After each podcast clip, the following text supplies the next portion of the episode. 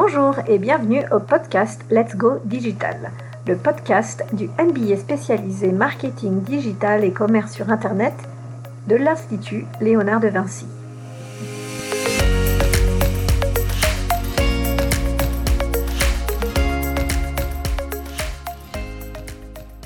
Je suis Aneta et pour ce premier numéro, j'ai eu le plaisir de rencontrer Véronique, Head of Digital Marketing Benelux au sein d'un grand groupe agroalimentaire.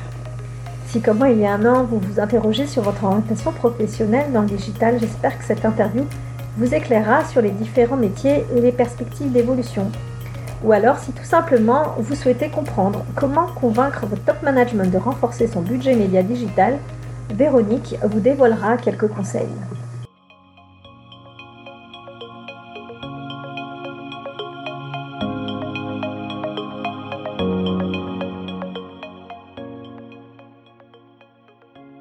Bonjour Véronique, je suis ravie de te recevoir aujourd'hui. Donc en fait, c'est toi qui me reçois puisqu'on est en Belgique. Merci de m'accueillir. Donc euh, Véronique, tu es euh, responsable digital marketing dans une grande multinationale FMCG. J'aurais aimé euh, profiter de cet échange pour que tu nous parles un petit peu de ton parcours, ce qui t'a fait venir dans le digital. Voilà, parle-nous un petit peu de ton métier, ce, qui, ce que tu fais aujourd'hui. Très bien. Je suis arrivée dans le digital par hasard. Il se fait que je travaillais dans une agence média à Paris et je m'occupais de regarder l'évolution des différents médias. C'était euh, le début du digital, l'ensemble des médias se digitalisaient. Il se fait que dans mon métier de veille sur l'évolution du paysage média, j'ai vu cette émergence du digital arriver mon métier c'était d'en faire part et de, comprendre quelles étaient les tendances de fond.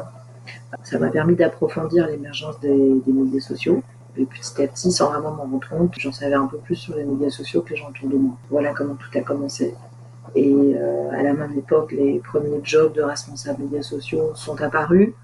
Et euh, un jour, j'ai compris qu'en fait, euh, j'étais légitime pour postuler sur, sur un de ces nouveaux postes. Donc en fait, tu as vraiment démarré ta carrière avec les réseaux sociaux. Donc on parle de quelle année exactement? Parce que c'est vrai que c'est quand même un métier qui est récent j'ai une anecdote qui est euh, incroyable. j'ai commencé à travailler dans les médias en 2003. Euh, on a vu l'émergence des médias sociaux, euh, effectivement. On a commencé à en parler un peu plus vers 2004. À l'époque, il faut se rendre compte que dans une agence média, il y avait deux gars qui s'occupaient de la cellule Internet et ben, ils venaient toquer à la porte pour nous rappeler de des investissements sur Internet, qu'il ne fallait pas les oublier. S'il vous plaît, investissez un petit peu d'argent sur Internet dans vos plans médias. Ça, c'était euh, c'était le digital euh, il y a 15 euh, ans. Quoi. Et quel que soit le, client, toute industrie confondue, ils essayaient d'encourager les, les acheteurs à... Oui, il y avait encore des doutes et à raison parce que c'était vraiment très peu structuré comme offre. C'était aussi, il y avait un côté bulle Internet, donc il y a aussi beaucoup de promesses qui, qui n'ont pas été tenues et le, le paysage s'est restructuré par la suite. Il faut s'imaginer qu'au tout début, à l'émergence de Facebook, euh, je me souviens avoir parlé à des clients comme Mercedes et euh, leur avoir montré les premières publicités sur Facebook. Et euh, je me souviens le directeur marketing dire Mais ce sera jamais pour nous, on sera jamais dessus. quoi. C'était quelque chose qui n'était pas pensable pour les marques à l'époque.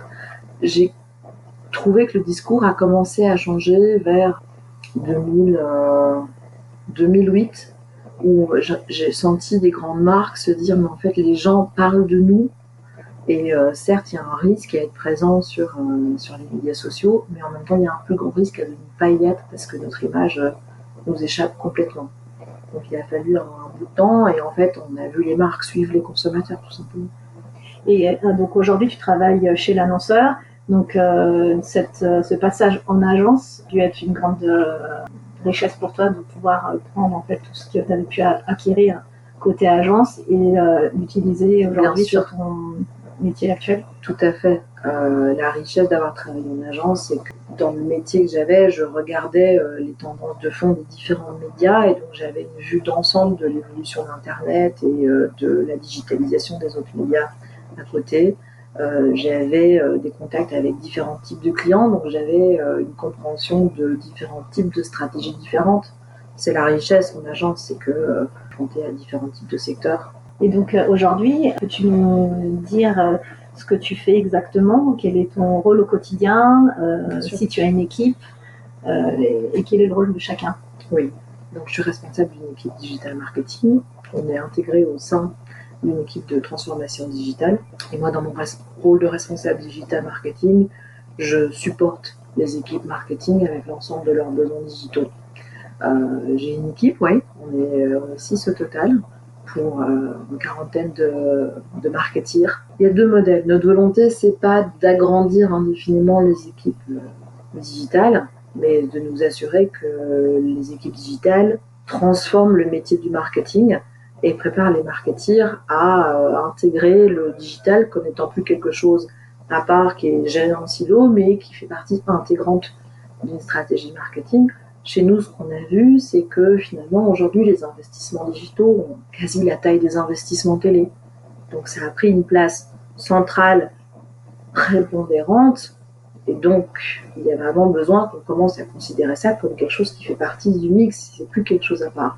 Alors, chez nous, on a des, euh, on les appelle les Digital Activation Managers. Ce sont des euh, profils euh, avec une dizaine d'années d'expérience qui ont une compréhension large du digital, qu'on pourrait appeler généraliste, mais en fait, ils ont souvent des expériences de spécialistes par le passé, mais ils ont plus d'une corde à leur arc. Quand on a 10 ans d'expérience dans le digital, en général, on a eu le temps de toucher à différents types de domaines. Mhm. Donc certains ont une expérience en développement de contenu pour les sites web, en user experience, en médias sociaux. Certains ont travaillé chez Google par le passé, certains ont travaillé en agence et ont été responsables euh, de stratégies d'influencer marketing, par exemple. Et donc, euh, ces profils plus généralistes supportent des unités business dans l'ensemble de leurs besoins. Chez nous, on a trois unités business au sein du marketing, et donc ils supportent ces unités business. À côté de ça, euh, on a une équipe social media et cette équipe sociale média, elle nous est nécessaire parce qu'aujourd'hui, une très grande majorité de nos investissements sont sur les médias sociaux, que sur les médias sociaux, il y a un besoin de modération. Et donc, on a besoin d'équipes qui, non seulement vont avoir une compréhension plus fine de ce qui fait le fondement de notre stratégie sociale média, aussi pour euh, toute honnêteté, aussi parfois challenger nos partenaires, et puis s'occuper de la modération. Donc, euh, ça fait deux unités, finalement. Et alors, j'oublie. Euh, je vais oublier le dernier bout, euh, pour moi très important, on a quelqu'un qui s'occupe de data. Ah oui, bien sûr. Euh, ça c'est fondamental. Dès le départ, c'était une condition euh, hyper importante pour moi. j'avais travaillé dans d'autres équipes par le passé, dans d'autres boîtes où j'avais la chance de collaborer avec des spécialistes data. Je me rendais compte de la complexité, je me rendais compte du besoin que ça représentait. Et on ne s'est pas trompé parce qu'avec l'arrivée du RGPD avec euh, la montée en puissance de l'importance euh, du data, euh, c'est indispensable aujourd'hui. Est-ce qu'aujourd'hui les équipes sont formées à, la problématique RGPD justement pour appréhender les stratégies? La problématique RGPD, on a défini quels étaient les besoins de connaissance des équipes marketing. Ils doivent être conscients de certains principes de base dans la sécurité, dans la gestion des données, euh, dans le besoin de valider ce qu'ils font avec les équipes euh, légales, avec les équipes data. Mais on les a aussi surtout sensibilisés à l'importance en fait de structurer la manière dont on traite les données consommateurs, à euh, pas oublier de aussi collecter les données consommateurs parce que ça en fait pas vraiment partie des habitudes. Mhm. Donc il y avait une sensibilisation pas juste au RGPD, le RGPD c'est le cadre, mais surtout le pourquoi les data sont importants, euh, dans quel cadre euh, c'est important pour nous d'avoir du data, euh, comment est-ce qu'on peut ensuite réutiliser le data qu'on a. Mhm. Et ben ça, c'est vraiment un apprentissage très important. Donc, au total, c'est une équipe de six personnes. On est six au total. Et le e-commerce, c'est pas encore dans un objectif. Alors, chez nous, on est déjà? e-commerce. C'est une autre équipe. Ah, on est ensemble dans l'équipe de la transformation digitale il y a l'équipe euh, e-commerce d'un côté, ah l'équipe euh, digital marketing de l'autre. D'accord. L'idée, c'est de créer des synergies, bien entendu, des projets sur lesquels on travaille en commun. Euh, c'est important de comprendre dans quel sens les plateformes e-commerce, qui sont souvent pour nous les plateformes e-commerce des retailers, des supermarchés, comment est-ce que ces plateformes peuvent aussi servir des besoins de marketing digital et comment est-ce qu'on intègre le e-commerce à partir aussi des sites des marques et dans nos campagnes, comment est-ce qu'on travaille un funnel qui va jusqu'à la conversion sur le mhm. site euh, des retailers.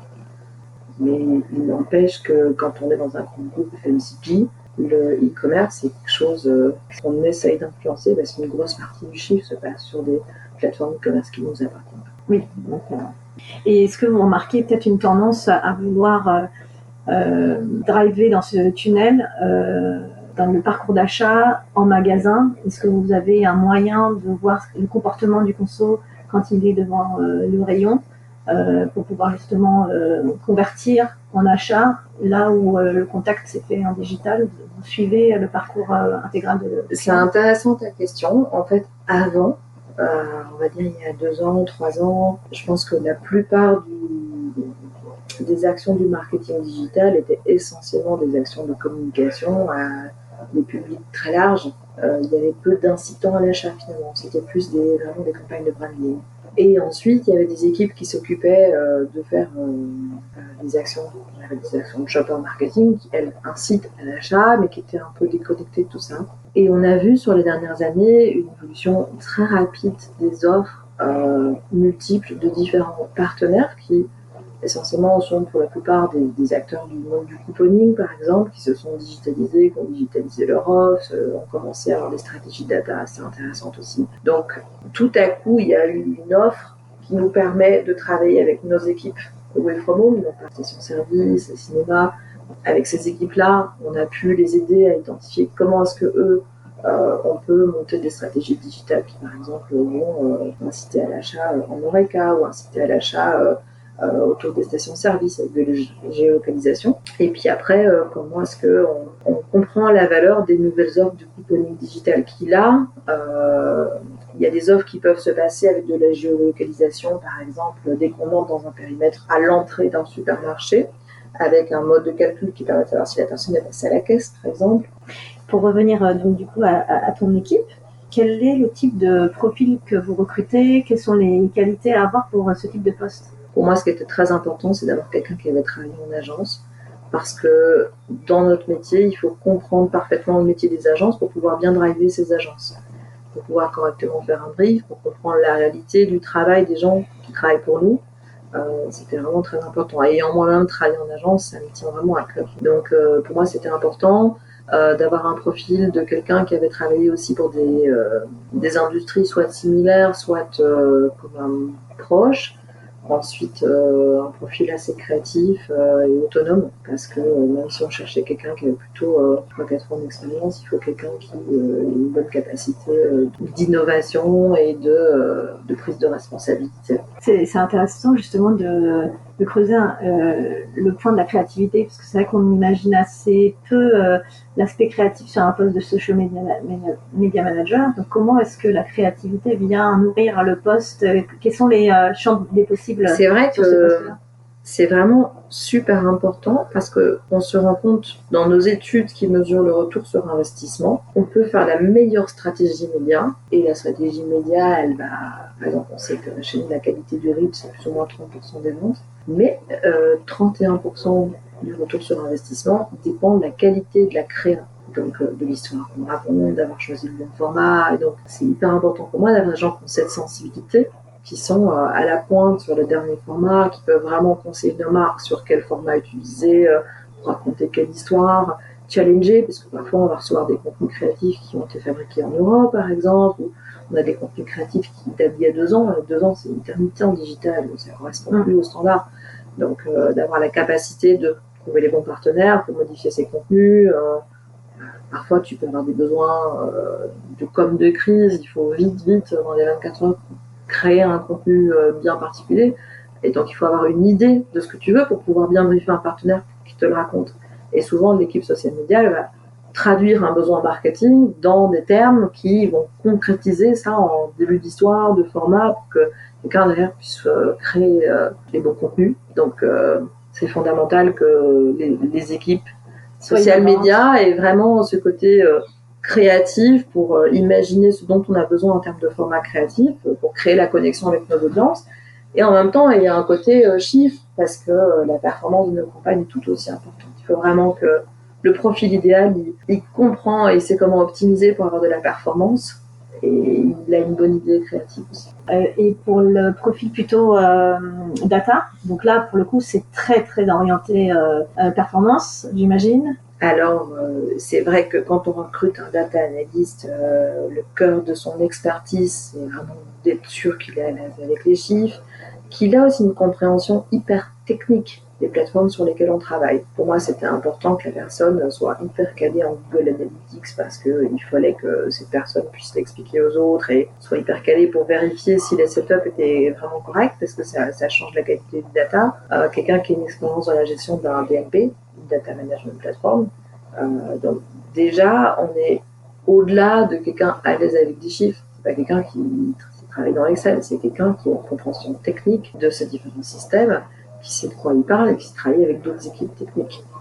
Donc pour moi, ça c'était le point de départ. Donc c'est sûr qu'on cherche une compréhension technique associée à une certaine rigueur qui est liée au data, parce qu'il y a des responsabilités, par exemple, au niveau de RGPD. Et puis, en fait, on se rend compte que, euh, bon, euh, la technicité, c'est bien, mais si on n'arrive pas à raconter une histoire avec son data, euh, c'est aussi problématique. Donc en fait, c'est un profil hyper complet dont on a besoin. Il y a une diversité de jobs dans le data, mais chez nous, c'est quelqu'un qui gère l'ensemble des fonctions data. C'est aussi intéressant de travailler avec lui sur euh, ben, comment faire comprendre ton histoire à des gens qui comprennent rien au data. C'est super intéressant. Et pour les gens qui seraient soit en reconversion, soit euh, des jeunes qui, qui aimeraient se former, qu'est-ce que tu conseillerais comme comme parcours euh, pour faire euh, plus tard le métier de data scientist ou euh, social media manager Quels seraient les profils, en tout cas, recommandés pour chacun de ces deux postes?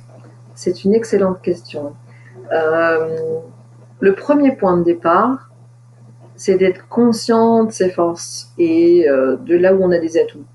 Il y a des gens, ils ont des affinités naturelles avec le data ou avec la technicité d'un système. Dans ces cas-là, ils peuvent soit devenir plutôt, dans ces cas-là, social media trader, s'ils ont une affinité avec le data, soit effectivement travailler dans, euh, un poste data analyst. Euh, si on aime la créativité euh, ou si on aime le contact avec les gens, ben, si on aime le contact avec les gens, on peut avoir un poste plutôt de community manager parce que là on dialogue avec des gens toute la journée. Si on aime la créativité, on peut se tourner vers la création de contenu dans le social media ou dans le vidéo storytelling. Euh, être vraiment conscient de, là où on est bon. Parce qu'en fait, il y a mille métiers dans le digital et euh, même en social media, je peux penser à 6 à 7 jobs différents. Donc, euh, c'est comprendre l'affinité qu'on a. Et quand on commence à avoir une idée de son affinité, vraiment que creuser au niveau des métiers spécifiques et d'avoir des discussions avec les gens du métier pour avoir une idée de leur quotidien, qu'est-ce qu'ils font tous les jours. Euh, c'est sûr qu'une expérience en agence, quand on est jeune, c'est important parce que c'est hyper formateur. Euh, il y a aussi des opportunités parfois chez les annonceurs en commençant par un stage et en, se démarquant. Il peut y avoir parfois aussi des opportunités euh, du côté des plateformes. Donc par exemple, si on a envie d'évoluer dans le data, euh, travailler pour un DMP ou travailler s'occuper d'un système CRM, par exemple, ça peut faire du sens. Et la passerelle, quand on est social media manager, pour pouvoir évoluer, euh, qu'est-ce qu'on fait après? Parce qu'on est très spécialiste. En fait, c'est intéressant parce que c'est le parcours que j'ai fait finalement. Euh, j'ai commencé en étant social media manager. Et puis, en fait, assez naturellement, au bout d'un moment, quand on maîtrise ce qu'on fait, euh, ben, on m'a proposé de m'occuper aussi du site web parce qu'il y avait une opportunité de synergie au niveau des contenus. Et donc, par exemple, un next step, c'est d'être euh, digital content manager euh, ou d'être digital media manager parce qu'il y a aussi une bonne composante média. On peut pas gérer du social media sans comprendre comment le média il est acheté et optimisé. Donc, ouais, il y a dans le next step ou alors euh, il y a des gens qui peuvent évoluer vers l'influencer marketing depuis un poste de social media. Et on voit des gens évoluer avec parfois des rôles juniors de community manager. Il peut évoluer vers de l'achat, donc être par exemple social media trader. Une fois qu'on est social media trader, on voit des gens évoluer vers le programmatique et donc euh, avoir un rôle plus vraiment purement dans l'achat, pas juste social media, mais social media programmatique. J'ai vu des gens évoluer dans des rôles de social media stratégiste. Et une fois qu'on est social media stratégiste, il y a des gens qui deviennent digital stratégistes. Il y a vraiment plusieurs routes et euh, encore une fois, souvent, ça, ça va dépendre de, de, là où on est bon. Est-ce qu'on est bon en stratégie? Est-ce qu'on est bon dans la créativité, la gestion des contenus? Est-ce qu'on va plus apprécier l'optimisation d'une campagne? Et le social media est assez large pour que différents types de talents puissent coexister et sont nécessaires aujourd'hui. Et donc, on peut trouver sa voie, quel que soit son caractère, sa personnalité. Et donc aujourd'hui, après euh, donc ton passage en agence, ce rôle euh, et ce poste, enfin sur lequel tu as grandi, évolué, aujourd'hui tu, euh, tu gères une, équipe. comment est-ce que tu vois toi, dans, à court terme, en fait, l'évolution sur ton poste Parce que j'imagine que l'équipe va continuer à grandir. Qu'est-ce que tu aimerais envisager comme, comme, prochain parcours dans ton, dans ton job? C'est une excellente question. En ce moment, euh, je suis passionnée par l'intelligence artificielle. Euh, je prends beaucoup de plaisir à toutes les questions data et c'est vrai que c'est des questions qui sont aussi euh, de plus en plus au cœur du marketing et de ce qu'on fait. Donc on a besoin de gens qui aiment se plonger dedans. donc ce sera une route possible. Je prends aussi beaucoup de plaisir à discuter avec les ressources humaines et à penser avec nos équipes sur d'un point de vue ressources humaines, comment on fait changer les métiers du marketing? C'était quoi le profil d'un marketeur il y a 10 ans? Et aujourd'hui, euh, idéalement, quelles sont les compétences digitales d'un marketeur? Ça me passionne beaucoup. Euh. Comme je fais partie de l'équipe de la transformation digitale au sein de l'entreprise, je peux toucher à ces différentes composantes. Euh. je trouve que, par exemple, au niveau de la robotisation des différents process de l'entreprise, il y a aussi énormément de choses passionnantes à faire. Donc, très souvent, le métier qui a été euh, le métier d'après, c'était des métiers qui existaient peu ou qui étaient peu développés. Moi, ce qui me plaît, c'est de travailler sur euh, l'émergence de ce que devient le digital et de ce qui permet de créer dans l'entreprise. Le social media, c'était tout neuf quand j'ai commencé, et maintenant c'est un peu plus mainstream. Moi, je pense que la prochaine étape, ce sera de gérer euh, une, une, des parties nouvelles de ce que le digital devient dans l'entreprise. Et ce qui est euh, passionnant dans ce que tu dis, c'est que il faut aussi réussir à convaincre le, management et la direction, parce que c'est pas du tout euh, des sujets dans lesquels ils sont compétents. Comment tu évangélises euh, finalement le métier en les en, influençant peut-être dans, dans, le, dans, le, budget des, des, équipes qu'il faut agrandir sur un sujet et des problématiques qu'elles ont qu'elles ne voient que de loin. Donc sans rentrer dans la partie confidentielle des, entreprises, de ton entreprise, mais en tout cas comprends comment est-ce qu'on arrive à convaincre des euh, directions pas du tout euh, expertes en digital. Alors, avant de répondre à ta question, je dirais qu'il y a deux approches. Si vous avez le choix, toujours mieux choisir une entreprise qui est déjà convaincue et qui se demande comment faire parce que là, on peut tout de suite avancer dans le dur et commencer à travailler. Si on travaille un, un boss, une boîte euh, qui sont pas convaincus, il faut sortir les rames. Ceci dit, dans euh, l'évolution du digital, les différents paliers que le digital a pu prendre euh, au sein d'une entreprise, il y a plusieurs critères qui font en sorte qu'on commence vraiment à prendre conscience du digital. Le premier, c'est toujours le point de vue du consommateur. Quelle est la place que le digital prend dans la vie des consommateurs aujourd'hui? Et parfois, il suffit d'un micro-trottoir avec euh, des gens qui représentent les consommateurs d'une entreprise et que les consommateurs expliquent l'importance du digital ou euh, où est-ce qu'ils voient des pubs aujourd'hui, est-ce que c'est encore à la télé ou est-ce que c'est plutôt sur Facebook ou Instagram ou, euh, sur Google que finalement parfois le top management peut redescendre de cette tour d'ivoire et se rendre compte que oui, en fait, c'est important de la vie des gens. Ça, c'est le premier point de vue. Le deuxième point de vue, si vous êtes dans une boîte où les gens sont un peu compétitifs, c'est ben, qu'est-ce que fait la concurrence? Euh, il, y a des, entreprises où euh, ça marche du tonnerre. Euh, ah oui, mais si le gars à côté il fait ça, peut-être on devrait s'en occuper. C'est toujours aussi d'une certaine manière efficace. Et ensuite, le, dernier levier de changement, c'est de consacrer une partie des investissements à démontrer l'impact que ça a sur les ventes.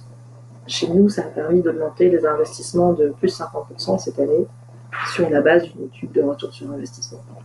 Voilà, c'est imparable, c'est très efficace, euh, c'est carré, c'est scientifique. C'est vraiment passionnant. Pour, euh, pour un registre plus, euh, plus léger, aujourd'hui, est-ce que tu as un site préféré ou une application préférée? De plus en plus, c'est des podcasts qui m'inspirent. Et il y en a un qui est très très bien, qui a été fait par le Harvard Business Review et qui en fait se concentre sur des topics ultra émergents sur des questions essentielles concernant l'intelligence artificielle, quel point la robotique va changer nos métiers de demain, vraiment des questions de fond. avec, je pense, le rédacteur en chef de Harvard Business Review, et c'est d'une qualité incomparable. Si on veut des bons podcasts sur le digital, parfois il faut, il faut passer la barrière de la langue et il mm, faut mm, les mm. écouter en anglais. Et on a pu voir l'émergence en fait du podcast. Alors aux États-Unis, ça fait euh, quelques années déjà où ça commence à devenir assez mature. En France euh, et en Belgique, certainement, euh, on est encore aux, prémices. il y a encore une possibilité de développement, quel que soit le. ça évolue vite, mais c'est vrai qu'il y a encore moyen. Et dans, pour ta marque, c'est un levier que vous utilisez et activé ou pas encore? On voit l'émergence on voit que l'audio euh, a une sorte de revival euh, lié au podcast, euh, lié à l'écoute de la musique en ligne aussi. on est partenaire de Tomorrowland. Et dans ce contexte-là, dans nos partenariats avec les DJ, on fait des concours aussi pour trouver les DJ émergents qui peuvent mixer sur la, sur la scène de Tomorrowland. Là, les plateformes de musique en ligne, elles font vraiment, elles le cœur de la stratégie, clairement. Tu peux rappeler Tomorrowland, qu'est-ce que c'est? Tomorrowland, c'est un des plus gros festivals de musique électronique. Il a lieu en Belgique chaque année, mais il attire euh, des gens des quatre coins de la Terre. Et les plus grands budgets de la planète viennent se produire. D'accord. Très fiers euh, d'être partenaire de, Tomorrowland. Et là, clairement, euh, les plateformes de musique en ligne sont au cœur de la stratégie. par rapport au podcast, aujourd'hui, quand tu vois les annonceurs qui sponsorisent les podcasts, ça reste quand même des, des publics plus business et des annonceurs plus business. Mais euh, au plus il y aura des podcasts de qualité qui sont d'une écoute grand public, et au plus l'offre publicitaire autour du podcast va se structurer, au plus je pense que ça va naturellement s'intégrer. Un fait intéressant pour te montrer l'importance de l'audio, c'est on se rend compte qu'une partie des euh, auditeurs de YouTube en fait, utilisent YouTube juste pour l'écoute de la musique. Et donc, on se rend compte que c'est problématique d'avoir des vidéos qui n'ont pas un bon son. Parce que du coup, si tu te dis que, euh, on ne sait pas exactement chiffré, mais imagine que 10 à 20% des gens sur YouTube le mettent en fond sonore. Du coup, il y a une bonne partie des gens, tu penses qu'ils ont vu la vidéo, mais en fait, ils ont surtout mis le son. Et euh, ça fait partie des, éléments euh, de stratégie pour l'année 2020 de produire des bons euh, compléments audio aux, vidéos pour être sûr que le mm. message passe aussi en audio uniquement. Mais une fois que tu as un message qui passe en audio uniquement, si ton point de départ c'est YouTube, ben alors tu peux imaginer une diversification du message audio sur Spotify, etc. Bah écoute, c'était un échange passionnant. Si aujourd'hui, pour les gens qui nous écoutent, tu avais un conseil euh, à donner pour euh, réussir dans le digital et, euh, s'épanouir comme, comme tu, tu le fais faut aimer ça, vraiment. Et ça évolue tellement vite, il faut être curieux. Ça veut dire que ça vaut la peine de beaucoup lire sur le digital et se demander, moi, qu'est-ce qui m'anime, qu'est-ce qui me fait vibrer et qu'est-ce que je prendrais plaisir à faire tous les jours. Une fois qu'on trouve ce qu'on trouve génial dans le digital et ce qu'on aimerait faire tous les jours. Alors du coup, euh, c'est pas compliqué euh, de le faire avec euh, enthousiasme et professionnalisme et de devenir vraiment bon dans ce qu'on fait et de garder cette flamme. c'est ça qui est formidable avec le digital, ça évolue tellement vite, ça change tout le temps. C'est des métiers où on invente les choses de demain tous les jours et on réinvente tous les jours ce qu'on fait et c'est ça que c'est ça que je trouve passionnant et peut-être pour certaines personnes c'est flippant mais si on aime euh, construire, inventer, euh, alors c'est un métier parfait, mais il faut trouver euh, dans les différents métiers du digital où est-ce que, est que je vais prendre mon pied. Bah, écoute, c'était vraiment très, très enrichissant comme échange. J'espère que ça aura inspiré les gens également sur l'évolution que les personnes veulent donner à leur, à leur carrière, les rôles futurs dans, le digital. En tout cas, c'est mon cas. Et je pense que les personnes qui nous entendent peuvent également euh, être aidés par rapport aux conseils que tu donnes. Euh, ce que je retiens dans, dans ces discussions, c'est que l'agence, le passage agence est quand même un, tremplin pour passer côté annonceur. Euh, donc aider à, à, comprendre, appréhender le, jargon, briefer. Donc en tant que, pour le takeaway de cette discussion. Et puis la curiosité, ça c'est quelque chose qu'on entend beaucoup. Il faut se nourrir en permanence, se renouveler en continu, lire, ne serait-ce que se dédier 30 minutes euh, sur Twitter, sur les blogs pour euh, connaître les dernières tendances. C'est vrai, il faut avoir un bon flux euh, d'actualité, qu'on se peaufine soi-même avec les sujets qu'on aime bien et, et, oui, être dans un domaine où naturellement on va prendre plaisir à, s'informer sur le mhm. sujet. Ça change tous les quatre matins et donc si on n'a pas le courage ou l'envie de lire sur notre métier après les heures de boulot, ben, vous êtes vite largué. Merci beaucoup, Véronique. Je, suis euh, ravie de t'avoir euh, vu donc euh, en direct de Belgique aujourd'hui. À très bientôt pour notre podcast.